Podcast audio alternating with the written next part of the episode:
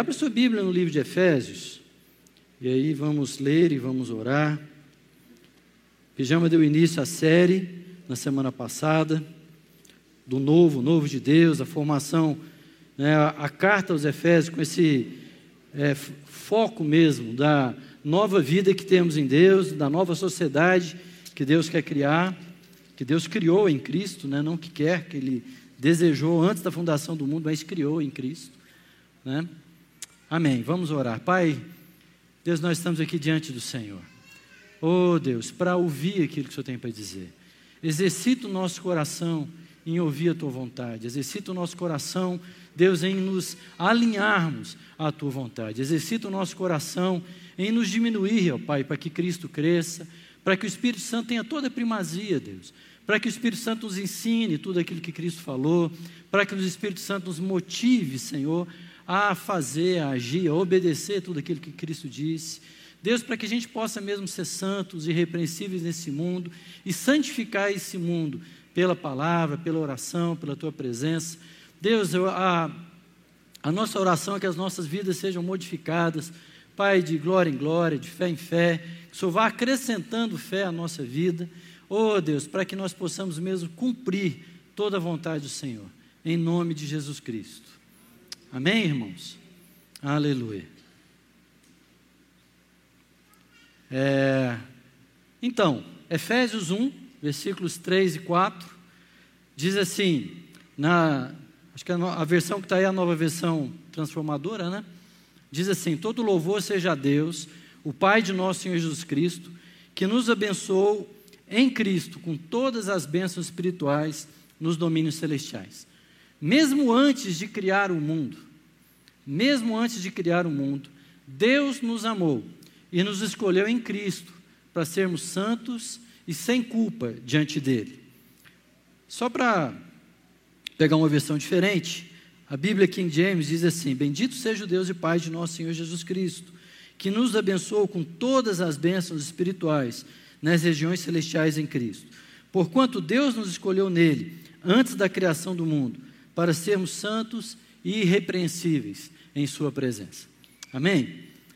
Amém. É, essa, a carta aos Efésios, o Pijama deu início a, a ela falando assim que ela é uma carta de Paulo um pouquinho diferente, ela tem um teor um pouco diferente do que as outras.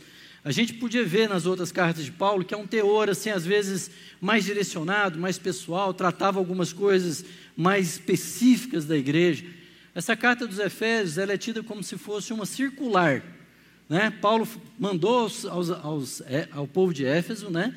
manda aos santos que vivem em Éfeso, lembrando que santos somos todos nós. Amém, querido? Você sabia que você é santo? Né? Tem hora que você acorda de manhã, você olha para si você olha para o espelho, você não, não acha que tem um santo ali, não, mas segundo, tenha fé, Deus te chamou te escolheu e te fez assim, amém?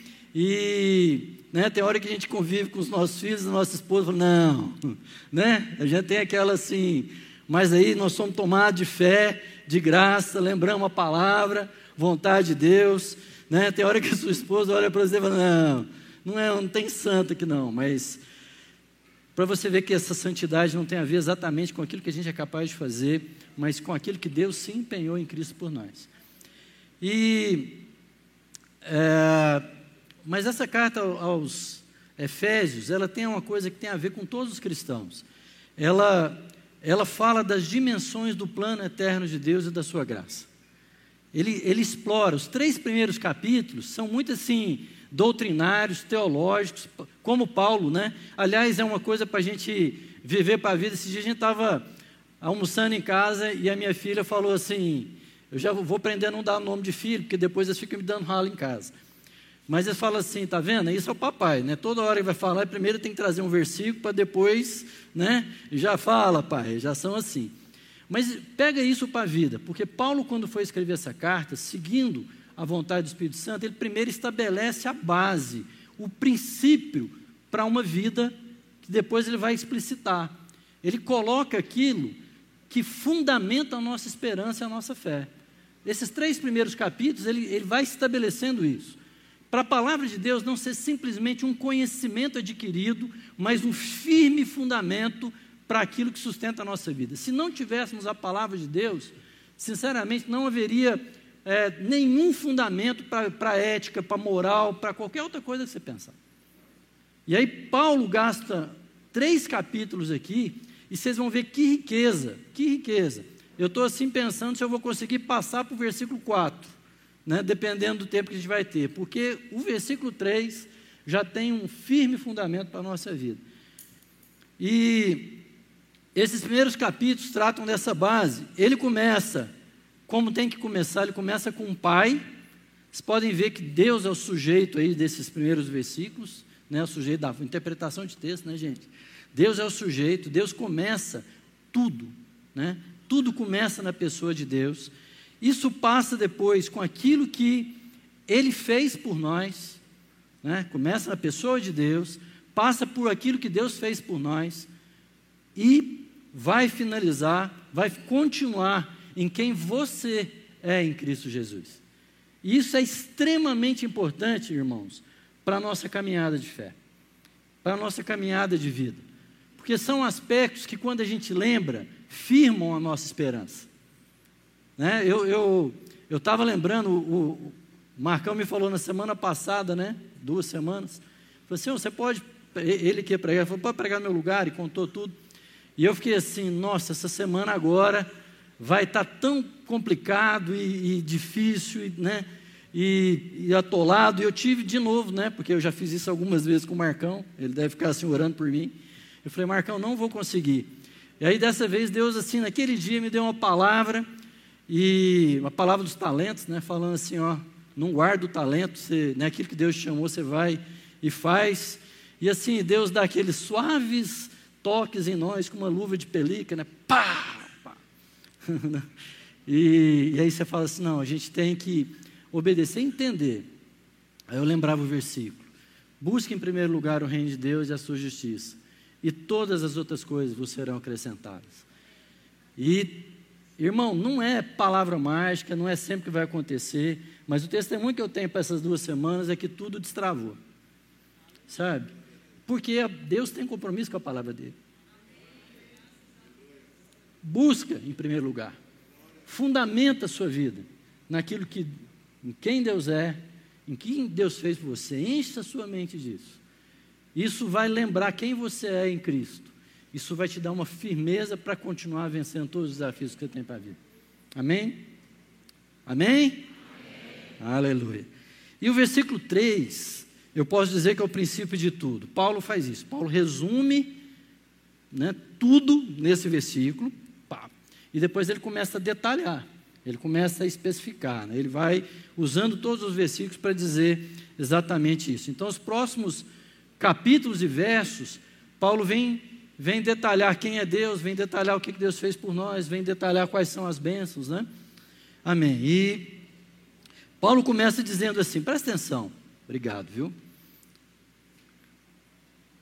Não tem jeito, gente, eu fico suado mais que tampa de marmita mesmo.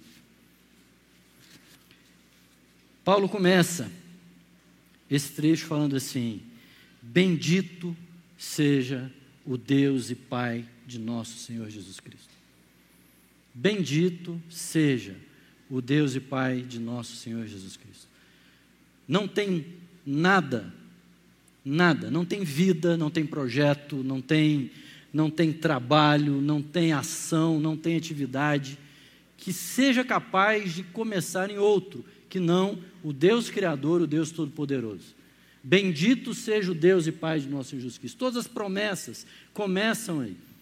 Jesus fala que isso é tão importante que ele define em João 17, ele fala assim: irmãos, a vida eterna é essa, tem gente que pensa que vida eterna tem a ver com aquilo que nós vamos viver depois da morte. Não, vida eterna é essa. Jesus fala: que conheçam a Ti, o único Deus verdadeiro, e a Jesus Cristo, a quem Tu enviaste. Esse conhecimento da pessoa de Deus, quem é quem Paulo começa a falar aqui?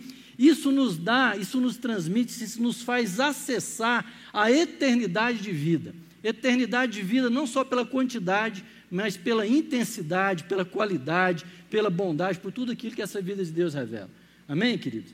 A primeira coisa que nós precisamos nos ater aqui na, na, na Epístola aos Efésios é a pessoa de Deus, porque tudo tem origem na pessoa de Deus. Quando Deus criou todas as coisas, lá em Gênesis, usava-se uma palavra para definir Deus. Né? O nome de Deus era Elohim, Deus Criador, Deus soberano, Deus todo-poderoso.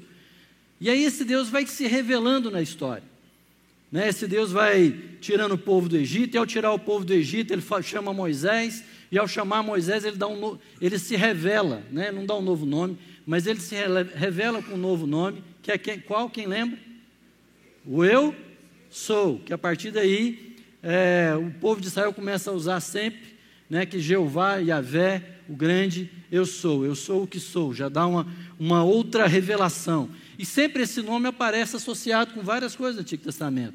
Né? Jeová chamar, o Deus que está presente, Jeová Nissi, o Deus que é a minha bandeira. E ele começa, em várias situações, se revelar como o Deus que é para nós, o Deus que é por nós, o Deus que é antes de todas as coisas.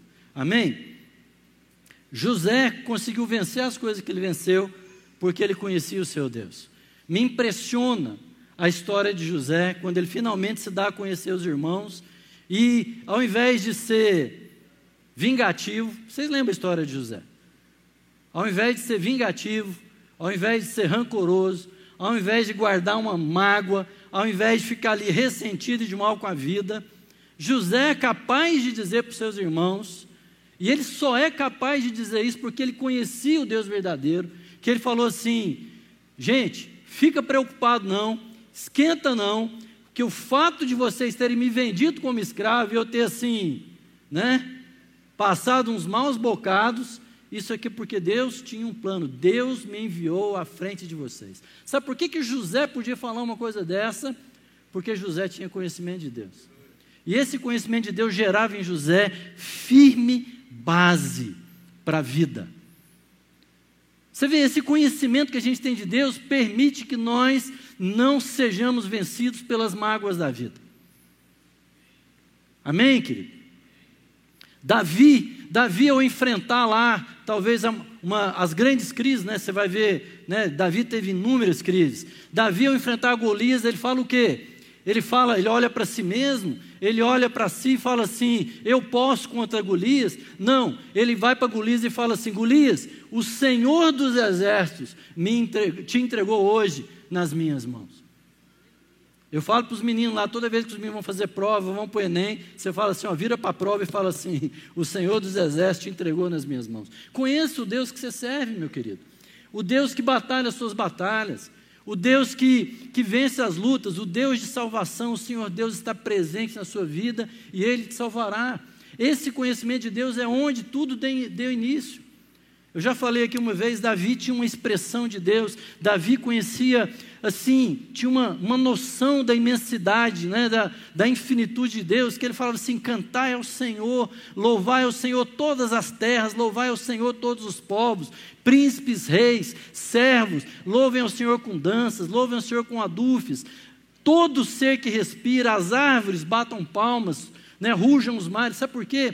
Porque ele tinha noção de que Deus é tão grande que não seria nunca suficiente a adoração de alguns para dizer e para manifestar o tamanho da pessoa de Deus. Amém, queridos? E esse é o nosso Deus. Esses dias eu estava lendo lá, né, relendo o livro de Êxodo, e todas as vezes a gente vê uma passagem, eu fico assim, imaginando o cuidado de Deus conosco. Lá dizia assim que Deus tirou o povo de Deus do Egito e desde o primeiro dia que eles saíram do Egito, ao andarem para o deserto de dia, uma nuvem os cobria, ao andar pelo deserto à noite, uma coluna de fogo ia adiante deles, e a palavra de Deus diz que não se apartou deles um dia sequer. E a palavra de Deus nos garante que Ele é o mesmo ontem, hoje e será para sempre. Bendito seja o Deus e Pai de nosso Senhor Jesus Cristo. Bendito seja, porque Ele é o mesmo ontem. Aquilo que Ele prometeu e fez com o seu povo, me chamou: Vós sois o meu povo e rebanho do meu pastoreio. Amém, queridos? Esse é o nosso Deus. Esse é o nosso Deus, esse é o Deus a quem a gente serve, esse é o Deus que Paulo está dizendo aqui. E ele ouviu lá o clamor do povo em, em, Israel e chamou Moisés e falou assim: Eu tenho ouvido o clamor do meu povo. Vai aquele povo e fala: O grande eu sou me enviou a vocês. Um Senhor que não deixa a história continuar, mas chama a família dele para intervir. Amém, queridos? É um Deus, como o Rafael disse aqui, em movimento. É um Deus que está em movimento, graças a Deus. E esse é o nosso Deus, um Deus de amor, um Deus de paz, bondoso, perdoador, digno de louvor, presente, pastor das nossas vidas, Senhor conosco, Deus conosco, Deus de amor, Deus de paz, Deus de verdade, Deus de justiça. Daniel podia orar, falar: Senhor, se depender de nós, só cabe a vergonha, se depender de nós, só há pecado, mas nós podemos chegar diante do Senhor porque as suas misericórdias são infinitas e insondáveis. Amém, querido? Porque há consolo, a misericórdia, é um Deus de compaixão. Bendito o Deus e Pai de nosso Senhor Jesus Cristo, Deus fiel em Suas promessas. Tudo pode passar, mas nenhum tio da Sua palavra passará, porque Ele é um Deus fiel, poderoso para cumprir tudo aquilo que Ele faz. É isso que sustenta toda a base daquilo que cremos, meu querido. Só que ele se revelava dessa forma, mas de repente vem Jesus Cristo e ele se revela como Deus e o que? Pai de nosso Senhor Jesus Cristo. O Deus Todo-Poderoso não quis simplesmente ser conhecido pelo seu poder, mas quis, quis também ser conhecido em Cristo pela sua relação conosco, pelo seu amor, pela intimidade, por um caminho aberto à sua presença. Amém? Porque bendito seja o Deus e Pai de nosso Senhor Jesus Cristo. Porque até ali era Elohim, até ali era Yahvé, mas a partir daqui, Paulo fala isso muitas vezes na carta de Efésios, ele é o Deus e Pai de nosso Senhor Jesus Cristo. Isso tem um impacto muito grande, queridos, porque isso define quem Deus é. Isso está intimamente ligado à pessoa de Deus. Quando eu pensar em Deus, ou pensar nas suas virtudes, pensar em aquilo que Deus é capaz de fazer, não tem jeito de dissociar isso de Cristo. Tem muita gente que fala assim: ah, eu creio em Deus, tá bom, você crê em Deus, mas é o mesmo Deus. É o mesmo Deus. Porque o Deus que eu creio, Ele é Deus e Pai de quem? De nosso Senhor Jesus Cristo. Hoje em dia tem muita. Essa é uma tática do diabo. Parece que o diabo gosta de colocar todos os gatos no saco e balançar para ver o que, que dá.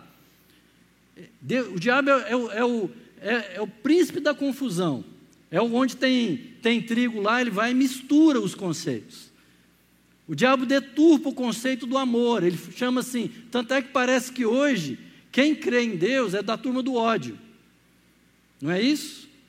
Mas quem crê né, né, no o livre amor, o amor de todas as formas, aí amor é aquilo que se diz hoje em dia. Não, queridos, o amor de Deus anda junto com a justiça, o amor de Deus anda junto com a paz, o amor de Deus anda junto com a verdade, o amor de Deus é um amor de doação e não de prazer e entrega pessoal. Estão entendendo, queridos? E Deus é o Deus que é o que? Pai de nosso Senhor Jesus Cristo. O apóstolo João, na sua segunda carta lá, ele diz assim: Olha, se alguém vem com você e não crê em que Jesus é, veio em carne e que não reconhece que ele é Filho de Deus, você nem o receba. É forte isso. É forte isso. Não é? Porque eles são a mesma pessoa. Porque tendo Deus, em outras épocas, falado aos nossos pais pelos profetas, hoje ele nos fala por Cristo. Cristo é o que? A exata expressão do ser de Deus. Ele é a exata expressão do ser de Deus. Lá em Hebreus diz que ele é o resplendor da glória do Pai. Jesus disse: Quem me vê a mim, vê o Pai. Amém?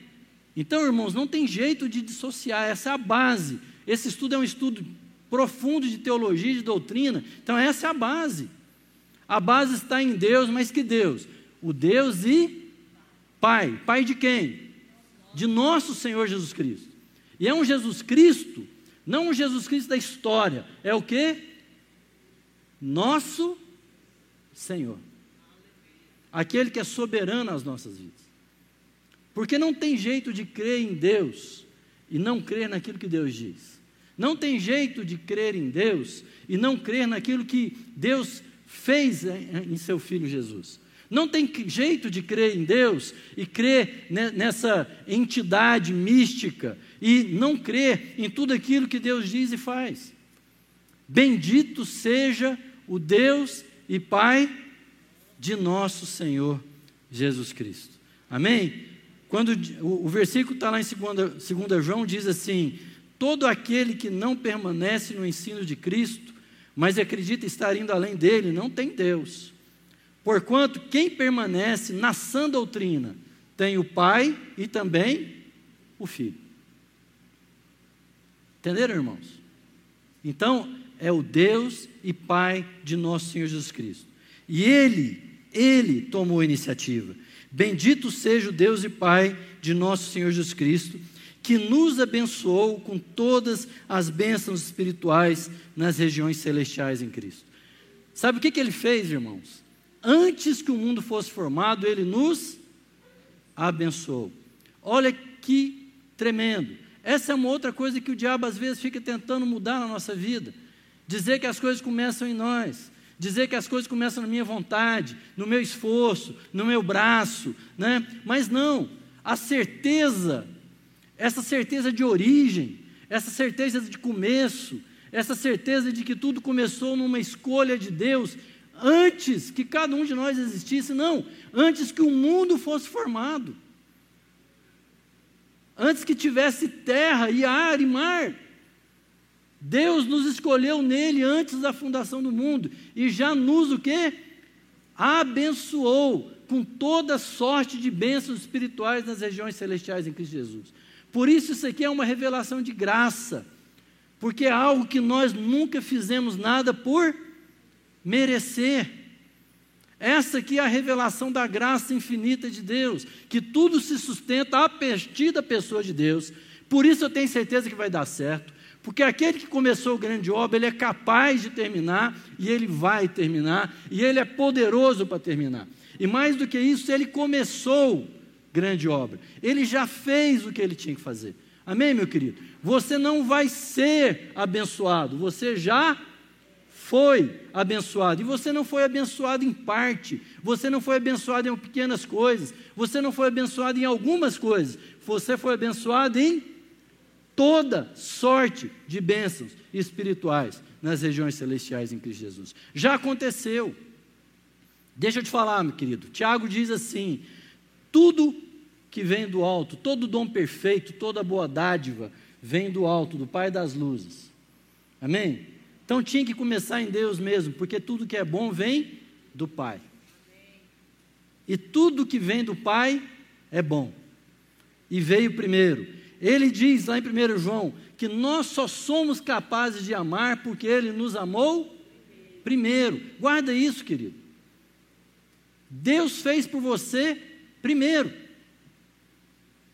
antes de você achar que você dava conta, Deus fez por você. Ele fez antes de você mostrar que você era capaz de alguma coisa. Ele fez independente de você. Ele fez apesar de você. Amém? Amém? Fala assim comigo: Deus fez apesar de mim, dos meus defeitos, dos meus pecados. Tem hora que a gente olha para a nossa vida e a gente se acha tão ruim que a gente pensa assim que Deus não é capaz de nos usar, deixa eu te falar, Deus comprometeu, Deus te abençoou antes de você. Por isso é graça. Amém, irmão? Por isso é graça. Romanos, Paulo diz assim, né, naquele, né, naquela teofania, naquela expressão, ele fala: quem primeiro deu a ele para que ele fosse restituído? Ele diz: ó oh, profundidade da riqueza tanto da sabedoria quanto do conhecimento de Deus. Olha a profundidade, qual é a profundidade? Quem primeiro deu a ele para que ele fosse restituído? Quem é capaz de dar algo a Deus? Quem é capaz de acrescentar algo a Deus? Quem é capaz de dar uma ideia que Deus não teve? Quem é, dar, quem é capaz de pensar numa novidade que Deus não pensou? Quem é capaz de criar algo que Deus não pensou em criar? Quem tem algum milímetro de bondade que Deus não teve antes de você? Quem primeiro deu a Ele para que Ele fosse restituído? Amém? Esse é o nosso Deus, infinita em bondade, infinita em graça, infinita em misericórdia. E Ele já nos abençoou antes da fundação do mundo com o quê? Toda sorte de bênçãos espirituais nas regiões celestiais em Cristo Jesus. Que esperança que isso nos abre! Que esperança que isso nos abre! Se isso não foi por mérito, como será retirado quando for por defeito? Quando for por falha? Será que vai haver desistência do Pai? Se ele fala assim, se ele já nos deu o seu próprio Filho Jesus Cristo, quanto mais não nos dará nele todas as coisas? Quem nos separará do amor de Deus revelado em Cristo Jesus? Será pecado, fome, nudez, iniquidade, os poderes deste mundo? Quem nos separará do amor do Pai? Você entende isso? Você entende onde estão as firmezas da promessa? Deus se comprometeu, Deus se aliançou, Deus fez algo por nós antes mesmo que existíssemos, Ele nos escolheu antes da fundação do mundo e nos chamou para si, nos chamou seus filhos, povo seu. Aleluia. Quem que vai atrapalhar? Quem que consegue entrar no caminho? Quem vai fazer Deus desistir? Quem poderá? Se Deus é por nós, quem será contra nós? Essa é a riqueza da graça. E essa graça foi plena, foi completa. Foi toda sorte de bênçãos. A gente pode pensar que, ah, mas foram bênçãos espirituais. Mas vou dizer, queridos, a gente já falou isso até da outra vez. Tudo começa no espiritual. A gente precisa mudar a nossa cabeça. O natural é, não, é, é, não é perene, não é permanente. O natural é efêmero, é passageiro. As coisas que ficam, as coisas que têm valor, são as espirituais. Por isso, Paulo fala: todas as coisas, pensem nas coisas que são do alto, não nas que são daqui da terra, porque as coisas da terra são o quê? Passageiras. Jesus lembra, fala: olha, tem o seu tesouro aonde? No céu, onde a traça e a ferrugem não, não corroem. Amém, irmãos? E aí Deus vem, e naquilo que que é o importante, naquilo que nos ensina a viver. Porque na hora que a gente pega essa bênção espiritual de graça que Deus deu, e a gente, por fé, e fé é a certeza daquilo que Deus já fez, a gente vive, isso vai mudando a vida. Na hora que você usa o parâmetro de verdade, de fidelidade, de bondade para Deus, ao tratar seus funcionários na sua empresa, você vai ver o que é ser bem sucedido. Tem gente que acha que a Bíblia é simplesmente um livro mágico, que você fala assim, você chega lá e fala alguma coisa.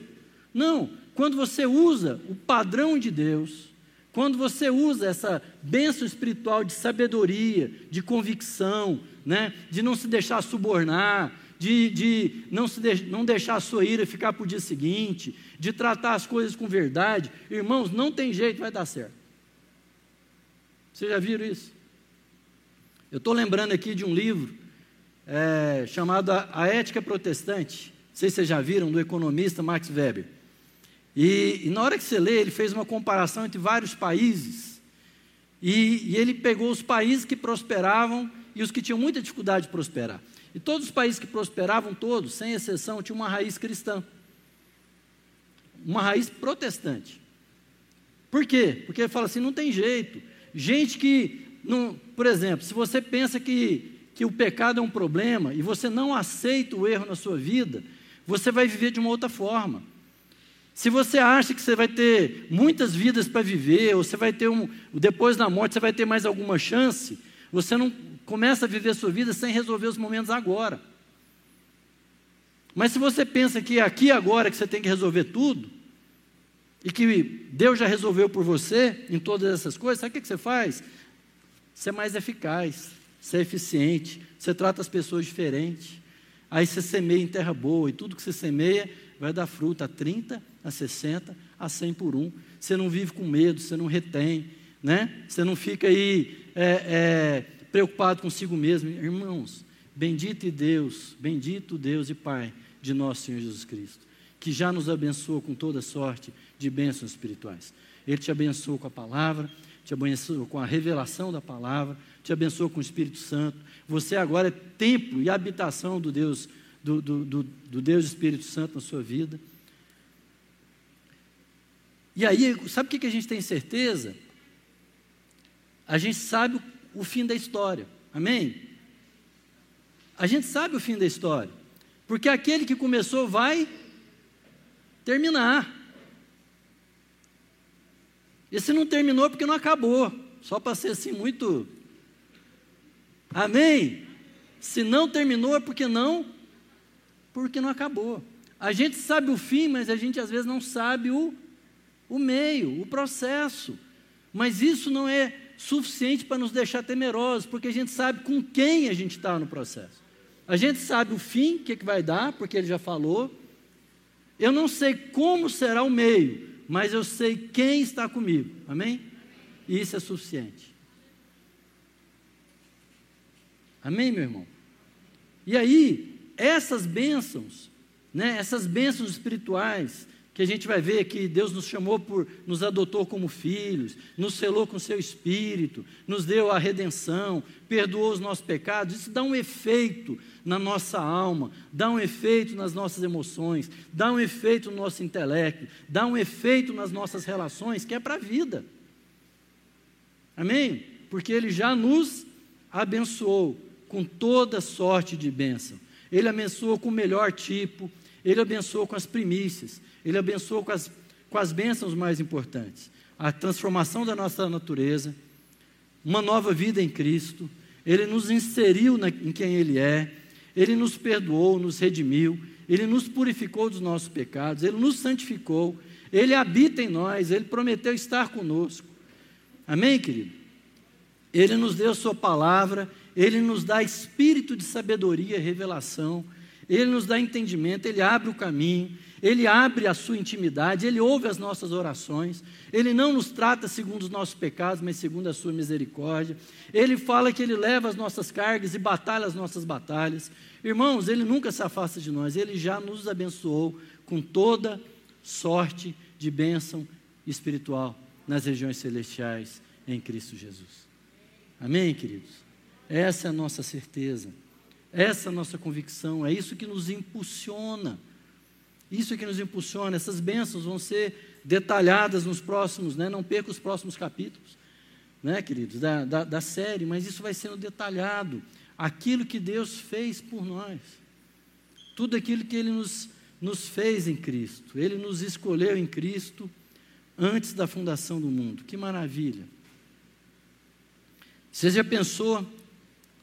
Você já pensou na profundidade dessa frase? Quando ele vai falar do começo da bênção espiritual, ele fala que ele nos escolheu antes da fundação do mundo. Ele me amou antes da fundação do mundo. Ele me amou antes da criação do mundo. Amém, querido? Deus me amou. Deus me amou com os meus defeitos, com as minhas fraquezas. Deus me amou apesar dos meus defeitos e apesar daquilo que me acha, porque às vezes o que mais me atrapalha é aquilo que eu acho que eu sou bom. É o meu orgulho, a minha vaidade, né? aquilo que eu. Deus me amou, querido. E Ele me escolheu. E Ele me chamou. Amém? E agora nós temos uma nova natureza em Deus. Eu quero. Eu quero só reforçar uma coisa: Deus nos escolheu nele para sermos santos e irrepreensíveis. Deus não nos escolheu simplesmente para fazer. Esses versículos eles têm a base de tudo, que é a pessoa de Deus.